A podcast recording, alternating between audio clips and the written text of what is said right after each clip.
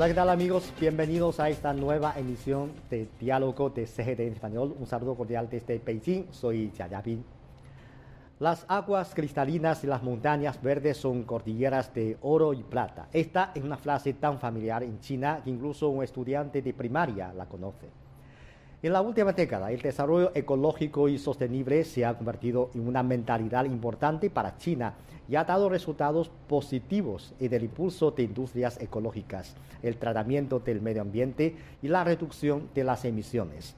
En este programa tenemos el gran placer de invitar al profesor Esteban Sotele de la Universidad de Changzhou para que nos comparta sus observaciones respecto a la transformación verde de China, así como su influencia para el tratamiento medioambiental del mundo. Hola profesor, ¿qué tal? Bienvenido a nuestro programa.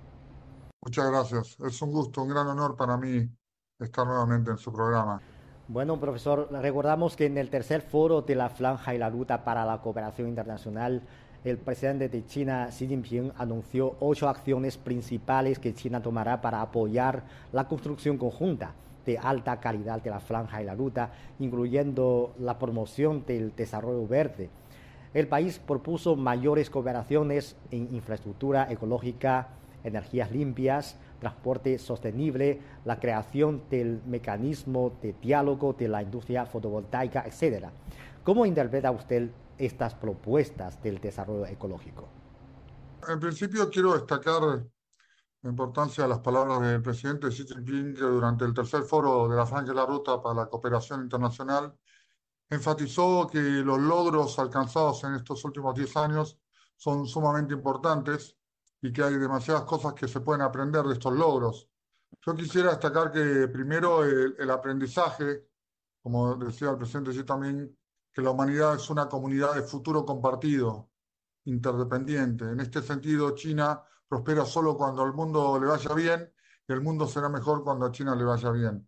Esto es un concepto que estamos manejando eh, también mucho en la investigación y tratando de ver todos estos temas también a nivel intercultural.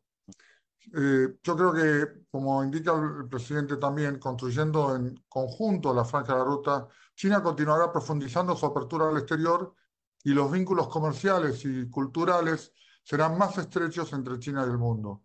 Como segundo, un aprendizaje que implica que la cooperación que genera ganancias compartidas es el camino acertado hacia el éxito en la implementación de las grandes iniciativas que sean de beneficio para todos.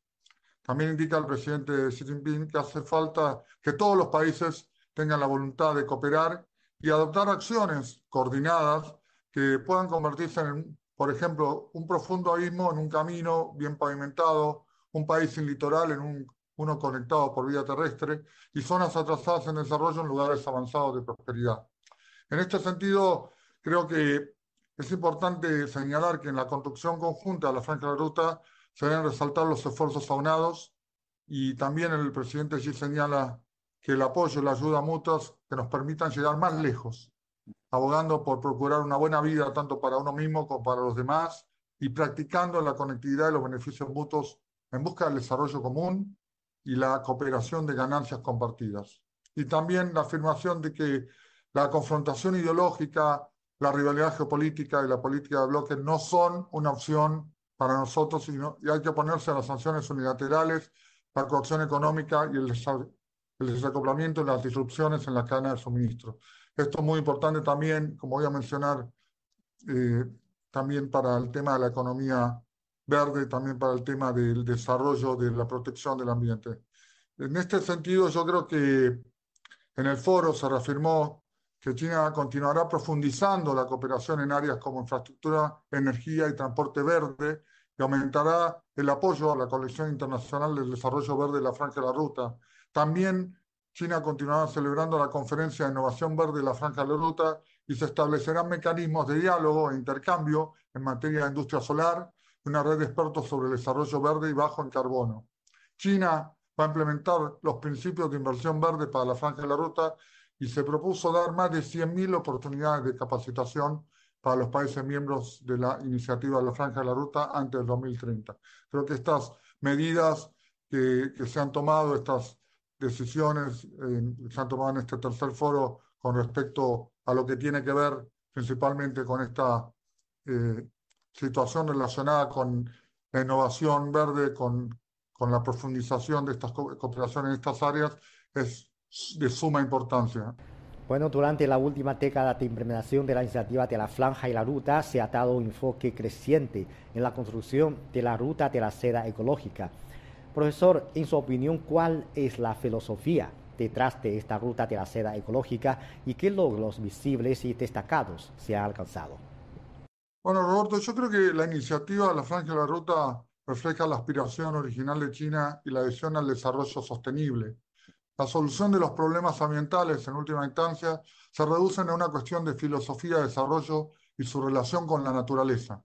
China otorga gran importancia al cuidado del ambiente. El país se ha esforzado por resolver la contradicción entre el desarrollo económico y la protección ambiental mediante el aprendizaje de experiencias nacionales e internacionales en materia de desarrollo y la aplicación masiva de nuevas tecnologías verdes de producción, existiendo diversos proyectos a nivel mundial en cooperación con China que promueven la protección ambiental, la educación ambiental, la utilización eficiente de la energía y la búsqueda de la neutralidad en las emisiones de gases de carbono. Podemos destacar, por ejemplo, en Argentina, como, para hablar de temas también relacionados con América Latina, que hay cuatro proyectos, por mencionar algunos muy importantes, como las represas hidroeléctricas en el río Santa Cruz, el parque solar en Jujuy, el más grande de toda Sudamérica, los parques de energía eólica de la provincia de Buenos Aires y la industrialización del litio en Salta, Catamarca y Jujuy, que asegurarán una mejor conservación de la energía y un menor impacto ambiental. Así que creo que en este sentido es muy importante el, impacto también y lo que tiene que ver con la implementación ¿no? de, en esta última década también de, de la iniciativa en, en, esto que se da por llamar la ruta de la seda ecológica, Roberto. Si observamos el desarrollo de China, podemos descubrir que desde el 18 Congreso Nacional del Partido Comunista de China, el énfasis en la construcción ecológica y el desarrollo sostenible ha sido una característica clave del desarrollo en China. Entonces, ¿cómo cree que esta filosofía ha impactado a China? Bueno, muy interesante su pregunta, Roberto. Yo creo que el desarrollo sostenible incluye como variables fundamentales la cuestión ambiental, pero también la cuestión social. Se debe proteger el ambiente y se debe enfatizar en la mejora de la calidad de vida en todos los aspectos, incluyendo la cuestión ambiental con inclusión social, como acabo de mencionar. Y creo que estos pasos que se han dado de manera positiva se reflejan también en haber logrado la erradicación de la pobreza extrema y la revitalización impresionante que ha habido en el sector rural en China, fomentando así las economías regionales que son punto fundamental para la inclusión a nivel nacional. En este sentido, esta cuestión importante de poder lograr ¿no? la protección del ambiente sin dejar de lado este desarrollo permanente que tiene China con inclusión social de todos los sectores, de todas las regiones, para mí es un punto a destacar y creo que esto, esto es un punto en donde nosotros, eh, los países de América Latina, tenemos mucho para, compartir, pero también mucho para aprender de China. Bueno, entonces hay algunos ejemplos exitosos de la gestión ecológica en China que le haya impresionado particularmente. Quiero destacar eh, este, el impulso a la reforestación en amplias áreas que habían sufrido impacto relacionado con etapas anteriores de crecimiento. Creo que esto, en segundo lugar, eh, lo que mencionábamos recién, ¿no, Roberto? El uso de las nuevas energías, entre ellas el uso de los autos eléctricos, debido al aumento de la conciencia de la población también, y las nuevas tecnologías que se han generado para lograr este desarrollo. Yo creo también se puede ver cómo ha mejorado la calidad del ambiente en las ciudades en las que vivimos. Aquí es algo que notamos cotidianamente en todos los aspectos, las personas que estamos, eh, que yo he, tenido la suerte de, de conocer muchas ciudades de China y bueno, de viajar en distintas etapas y poder ver este, cómo la protección del ambiente está repercutiendo directamente en la calidad de vida de la gente. Y un ejemplo que quiero destacar es la ciudad de Xuzhou, es una ciudad de gran calidad de vida y de protección ambiental. Fue una ciudad que se desarrolló eh, con carbón y a lo largo de los años se ha seguido promoviendo la prevención y el control de la contaminación y la protección y se ha hecho una restauración ecológica de las minas cerradas Ahora la apariencia de la ciudad ha tomado un nuevo aspecto y ha ganado reputación de una ciudad llena de montañas verdes y agua cristalina, y la tasa de cobertura verde ocupa un lugar delantero en la provincia y ha generado el premio de hábitat de China y el premio de pergamino de hábitat de la ONU. Creo que esto es muy importante destacar. Por supuesto, cuando empezamos a hablar, Roberto, de cada ciudad, de cada región, de cada provincia, vamos a ver muchísimos ejemplos. Me gustaría hablar en particular eh, de Suzhou y ahora de Chanzhou, que son eh, la provincia donde yo estoy, que en la ciudad de Chanzhou, donde vivo, se realizó eh, durante de los días 19 y 21 de junio la Expo Mundial de Nuevas Energías 2023 y el lema era energía para la innovación, futuro para Changzhou. Un objetivo de la exposición fue facilitar esta transición de la estructura industrial hacia las nuevas energías y la transformación del panorama energético en energía verde. Creo que cabe destacar que durante esta exposición el Instituto de Investigación URUM publica un informe, eh, y este se llama URUM China New Energy Cities 2023-2023, que enumera las 50 principales ciudades en términos de concentración de la industria de nuevas energías en China, y Changzhou ocupa actualmente el cuarto lugar y es la única ciudad de segundo nivel que se encuentra entre las 10 primeras. Asimismo, la ciudad de Changzhou ocupa el primer lugar a nivel nacional en términos de atractivo y concentración de inversiones, que refleja también una influencia significativa y gran potencial en el desarrollo del campo de las nuevas energías. Podríamos decir en este sentido que eh, tiene ventajas para convertirse en la capital de las nuevas energías y también me quería destacar que tiene un sistema industrial completo, de los más completos entre las ciudades similares en China, con el mayor número de campeones nacionales de fabricación y premios industriales entre las ciudades a nivel de prefectura. Por eso también Chanchó alberga no solo empresas líderes con sede central, sino que también cuenta con bases de fabricación e instituciones de investigación con más del 70% de las principales empresas chinas en varios segmentos. Esta exposición fue muy importante, Roberto, y además reunió a más de 200 empresas de nueva energía de todo el mundo, mostrando todos los aspectos del desarrollo de la industria de las nuevas energías, con el objetivo de promover la integración profunda de las cadenas de innovación, las cadenas industriales, las cadenas de financiamiento y las cadenas de talento. Como comentamos al principio, usted me decía que estaba muy ocupado. Efectivamente, tuvimos por suerte la visita de un grupo de empresarios, profesores, estudiantes que provienen de, de México, de distintas regiones, de Veracruz, que usted conoce muy bien, de Tamaulipas y de Monterrey, y ellos, muchos de ellos se veían muy interesados y vinieron también a la ciudad de Hangzhou con la idea de poder eh, conocer más y generar cooperación, la posibilidad también de nuevos proyectos relacionados con esto de las nuevas energías. Sí, algo que quería mencionar es que las políticas o las orientaciones del gobierno pueden impulsar los cambios de mentalidad de la sociedad. Y esto ocurrió en el proceso de transformación económica de China. Antes teníamos la preocupación de que un modelo de desarrollo que prioriza la ecología podría afectar el crecimiento económico, pero ahora la verdad es que a través de la transformación industrial y energética, China ocupa los primeros puestos en varios sectores como batería de litio, energía eólica y fotovoltaica, vehículos eléctricos, etc. Esto puede generar mayores consensos en la sociedad por el camino de desarrollo ecológico. Yo quisiera destacar que en China lo que se ha logrado es eso que usted decía, Roberto, es decir, tener desarrollo económico, tener inclusión y también generar cada vez más protección ambiental. Eso es un, es un nuevo paradigma, eh, también es una guía para, como decía recién, para eh, muchos, la mayoría de los países del mundo. Y creo que me gustaría destacar que en este sentido, fundamentalmente las políticas públicas orientadas por el gobierno chino eh, surgen de una profunda relación entre los intereses de la sociedad y la comprensión de las necesidades de la sociedad por parte de los líderes del gobierno chino, donde se escucha la voz de la gente y se logran comprender los problemas reales para buscar soluciones reales.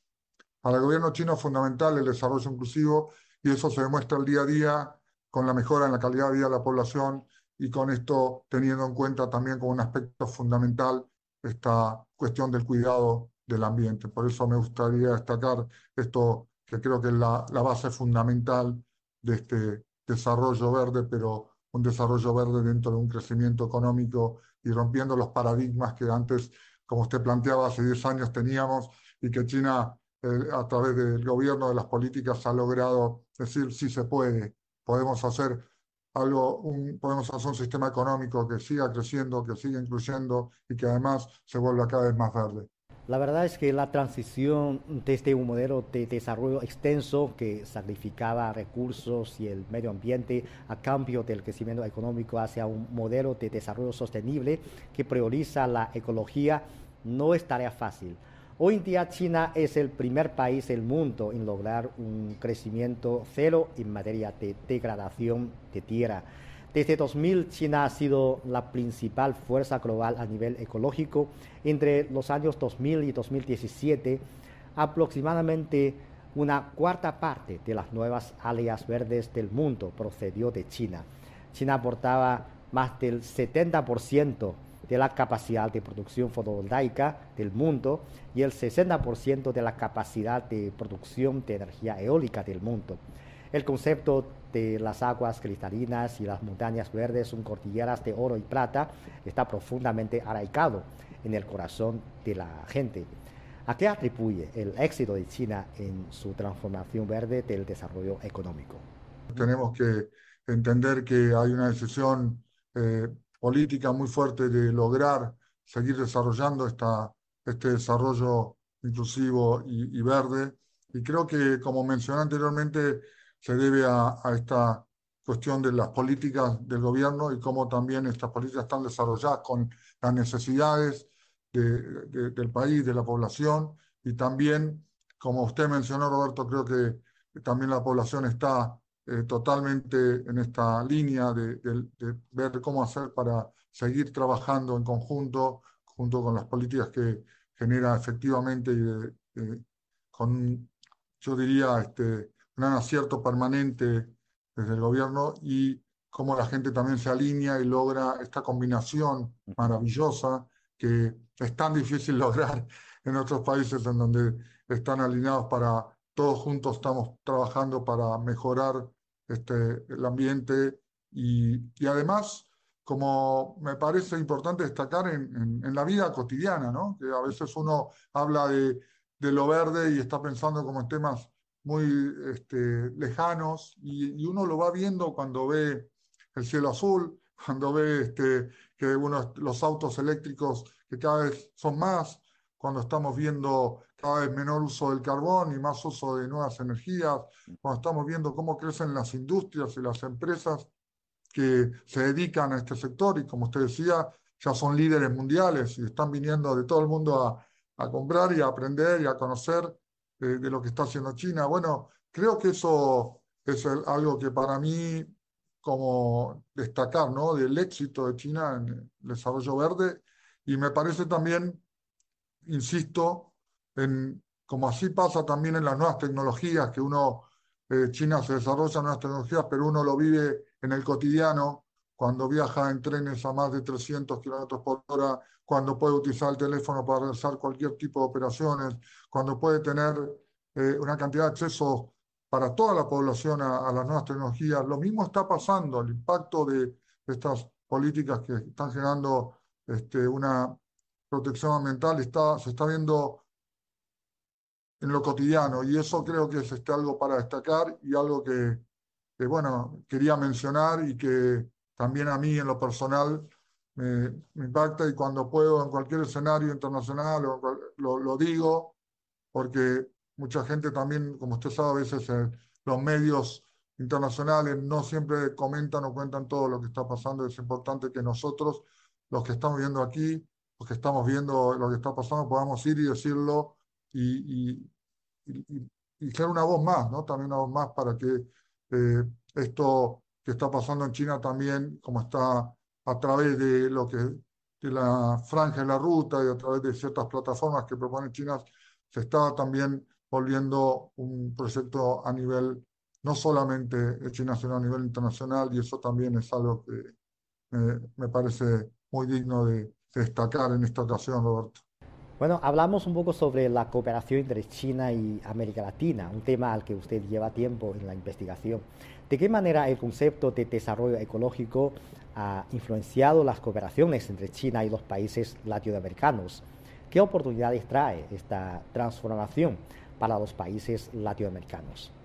Bueno, eh, recién mencionaba, por mencionar solamente algunos proyectos, ¿no? Mencionaba proyectos en Argentina, cuatro, podría haber mencionado más también, pero en cada uno de los países de América Latina y el Caribe está ocurriendo esta situación, ¿no? De inversiones China, de cooperación con China para el desarrollo de, la, bueno, de las nuevas energías y la protección del ambiente. Yo creo que la comunidad futuro compartido, este concepto tan importante, Roberto, y la iniciativa de la Franja de la Ruta, están proponiendo la idea del bienestar común a nivel internacional, que yo destaqué, y el gobierno chino propone una praxis distinta a la de otras, este, por ahí países que en el pasado, por ahí tenían una, una forma de, de relacionarse, que este camino que propone China está alejado del, dominio económico, cultural y persigue un ascenso pacífico y no es una apología al poder ni de políticas hegemónicas, es una hoja de ruta que se basa en el beneficio mutuo, así como en el desarrollo y la prosperidad compartida. En este sentido, creo que el objetivo implica que todos los miembros de la sociedad identifiquen ventajas de tomar partes en estos proyectos y la necesidad de integrarnos en un mundo multilateral, ¿no? Con crecimiento económico inclusivo y responsabilidad de, de, cuidar el medio ambiente para lograr las metas futuras de la humanidad en un escenario intercultural. Por, por lo tanto, América Latina tiene mucho para contribuir, por un lado, por su propia experiencia social, pero también tiene mucho que aprender en temas como erradicación de la pobreza y protección ambiental. Y creo que la Franja de la Ruta es una plataforma para el progreso de las sociedades latinoamericanas. Así es, los sectores ecológicos están convirtiéndose en nuevos puntos de crecimiento para las cooperaciones entre China y América Latina. Por ejemplo, las cooperaciones entre ambas partes en la construcción de centrales fotovoltaicas, sistemas de transporte ecológicos y sostenibles o las inversiones de las empresas chinas en la construcción de fábricas de vehículos eléctricos esto corresponde con la necesidad de los países latinoamericanos de elevar el valor agregado de sus industrias y es beneficio también para las cooperaciones entre China y América Latina, ¿es cierto? Justamente le mencionaba que había empresarios y también consultores que venían de Monterrey, ¿no? Y Monterrey es un caso, bueno, también Nuevo León y varias provincias del norte de México, esto que se llama el nearshoring, en donde también muchas empresas de industrias chinas están invirtiendo en México eh, como parte de esta cadena global de valor, ¿no? con la posibilidad de, de, poder a partir de ahí eh, que esos productos puedan salir tanto a, a, mercados como el norte como a América Latina. Y yo creo que esto es algo que también es un cambio de paradigma, ¿no? Como teníamos ese temor a la reprimarización de la economía de América Latina eh, al, al, crecer la relación con China y estamos viendo que ahora empezamos a ver nuevos modelos de cooperación económica. Tiene mucha relación con el conocimiento mutuo y cuando más nos conocemos, cuando más sabemos nuestras posibilidades de cooperación, podemos hacer más cosas en conjunto. Y creo que esto es fundamental, tanto en el tema que usted mencionaba industrial como en el tema que nos a de, de hablar del tema de la protección ambiental y del desarrollo de las nuevas tecnologías. Un informe publicado recientemente por el Programa de las Naciones Unidas para el Medio Ambiente muestra que la triple crisis del cambio climático, la pérdida del medio ambiente natural y la biodiversidad, la contaminación y los desechos han tenido un impacto devastador en el entorno de vida de los seres humanos en general. ¿Cuáles son los desafíos y obstáculos que enfrenta la gestión ecológica y ambiental global?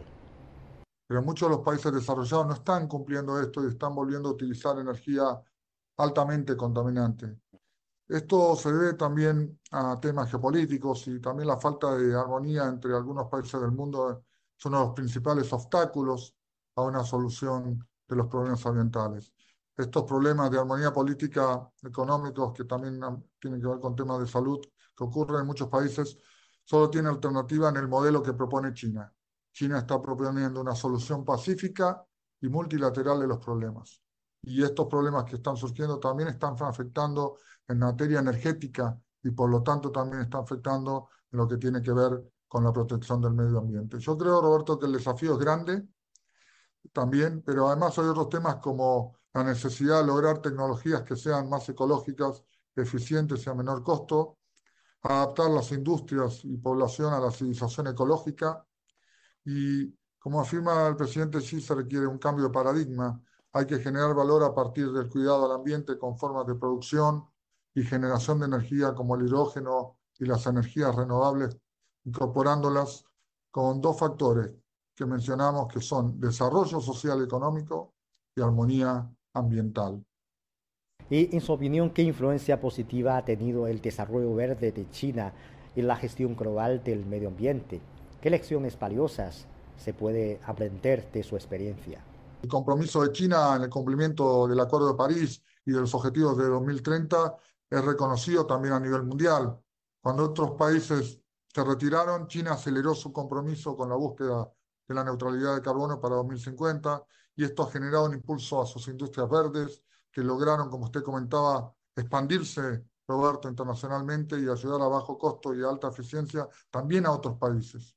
Creo que, estimado Roberto, las lecciones son muchas, pero la importancia de la planificación a largo plazo de la transformación a la civilización ecológica, el cambio de teorías para entender la relación con el ambiente, el desarrollo de tecnologías que posibiliten la mejora económica con la preservación ecológica y el cambio de pautas de vida de empresas y sociedad para poder cumplir los objetivos es el camino que nos está mostrando China. Así es. Hoy en día, frente a los retos del cambio climático y desafíos medioambientales de nuestro planeta, ya no es posible que los países en vías de desarrollo imiten el camino de modernización de los países desarrollados que han logrado la industrialización con gran costo de energía y del medio ambiente. En este sentido, un camino de modernización ecológico tiene su significado de la época. Yo creo que ahí yo diría una frase que me parece importante en todo lo que usted está diciendo, que es lograr eficiencia con igualdad.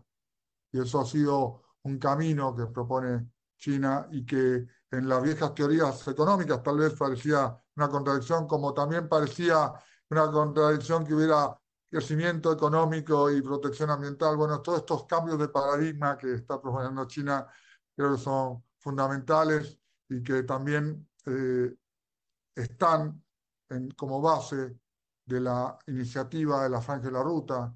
Por lo tanto, están proponiéndose no solo para China, para China, sino para el resto del mundo.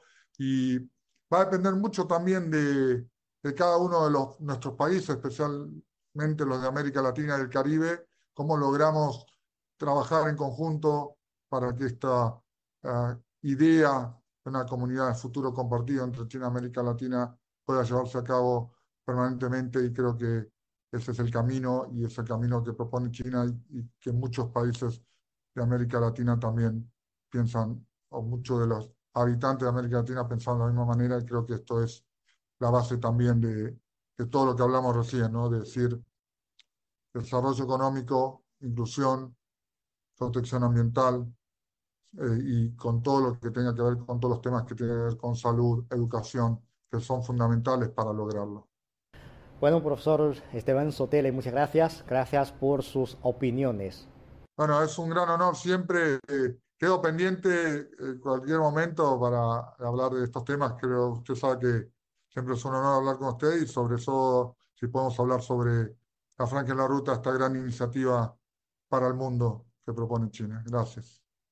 Bueno, así concluimos esta emisión de Diálogo. Gracias por sintonizarnos y les invitamos a continuar disfrutando de los programas de CGTN Español. Hasta la próxima.